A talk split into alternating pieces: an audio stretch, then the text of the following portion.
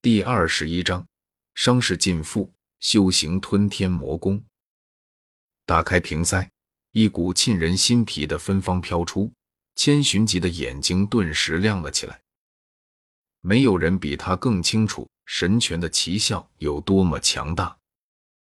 昔日遮天的主角叶凡在荒古禁地中寿元耗尽，几近枯死。后来。他在神泉池中泡了大半日，就彻底恢复了生机。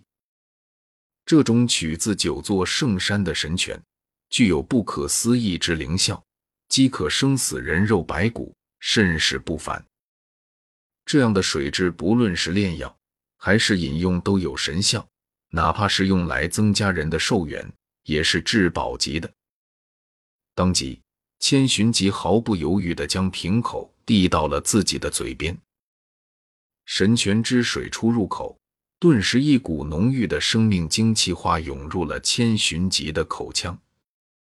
这是好强大的生命力！果然不愧是荒古禁地出产的神泉，纵然不能生死人肉白骨，疗伤保命也足矣。泉水甘甜，带着阵阵芬芳，滋润了千寻疾的双唇与喉咙。如琼浆玉液，让人回味无穷。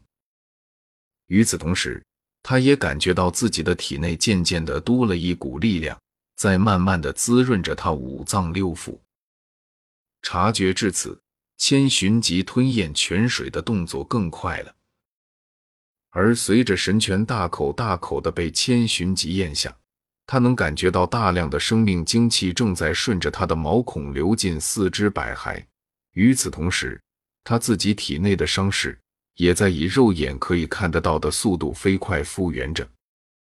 当一切平静下来，千寻疾封住了装有神泉的玉净瓶，将它收了起来，然后脸上不由自主地露出了微笑，因为他知道自己终于拥有了自保的能力，摆脱了危险。呼，拥有力量的感觉真好啊！感受着体内那无处不在的随心随欲、任由自己操控的力量，千寻疾的脸上露出满足的神色。不久前，他还以为自己这一次在劫难逃，多半会像元昭里的那位密室斗罗陨落在这里。没想到，这还不到半天的功夫，他的伤势就竟然恢复了。果然，人生处处有惊喜啊！不过，为了彻底的掌控武魂殿，镇压比比东，更强的力量是必不可少的。比如吞天魔功。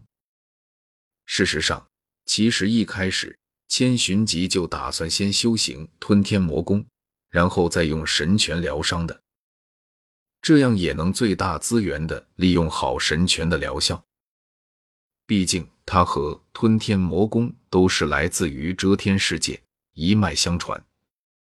不过思索再三，他还是打消了这个念头。原因很简单，在重伤状态下还改修其他的功法，嗯，这是嫌死的不够快。而且吞天魔功从“吞天”二字中就可以看出来，这功法修炼起来动静应该会很大。再加上遮天世界的世界等级比斗罗世界等级要高。力量层次也毫无疑问高出斗罗世界。改修吞天魔功后，他的力量等级下滑是必不可少的。那么，问题来了，他这边出事了，他那位一心只在意他的矮徒比比东会不过来查看动静吗？显然，不过来查看那是不可能的。然后对方一过来查看，好家伙，老东西等级都掉了。看来是真受重伤了，那还有什么好说的？干脆趁着老东西状态下滑，弄死他得了。而到了那个地步，为了不被自己的好徒弟实施成功，他势必是要向群里求援的。只是这样做固然能够保住自己的小命，但是之后呢？他这个被自己徒弟逼得不得不狼狈求援的群主。到时候在群里还能有什么威严可言？因此，为了不让自己落入那种难堪的境地，千寻疾果断地改变了主意。想到这里，千寻疾直接点开了吞天魔功。现在伤势已经彻底恢复了，也是时候修行这门狠人大帝赖以成名的地经了。吞天魔功，古今第一狠人，绝代女帝所创之无上帝经，熔炼世间一切造化体质，斩尽世间英才，吞噬其血肉本源，化为己用，以他人根基铸己身混沌不灭之体。庐阳百经。身纳万道，从魔体里退出道胎，以他人根基铸己身混沌不灭之体，成就无上无瑕混沌体，肉身无双。最重要的是，这门地经的修炼要求特别低，对体质、世界灵气浓度皆无要求，哪怕是凡体也能修炼。功法开创者狠人大帝，就是一介凡体。甚至被判定为不适合修炼的废材体质，结果就是却依靠这门功法，硬生生的逆天而起，从后天凡体炼就无暇混沌体，脱胎换骨，斩尽诸王，独立九天之上，最终正道成帝，登临绝顶。无疑，吞天魔功对于此时的千寻疾来说是相当合适的功法，更别说。通过聊天群的规则转换后，在斗罗大陆里，吞天魔功的修行者除了可以吞噬其他人的本源，让自己变强外，还可以通过吞噬他人的武魂和魂环为己用，来弥补自身的不足，强化自身的肉体和潜力。前一种直接吞血肉精气，吞完后被吞者灰飞烟灭，此法有干天河，容易遭到天谴。因此，吞噬时需以几种古老的药方调和；后一种则是只剥夺力量不杀生，而且不需要药物调和。这样的功法毫无疑问适合千寻疾，因为他可是斗罗大陆三大顶尖势力之一武魂殿的教皇，手底下拥有着无数愿意为他效力的手下，他完全可以打着扩张武魂殿势力的名义。让手下们去抓捕那些不愿意加入武魂殿的天下强者，然后用这些不愿意屈从于武魂殿的魂师们修行吞天魔功。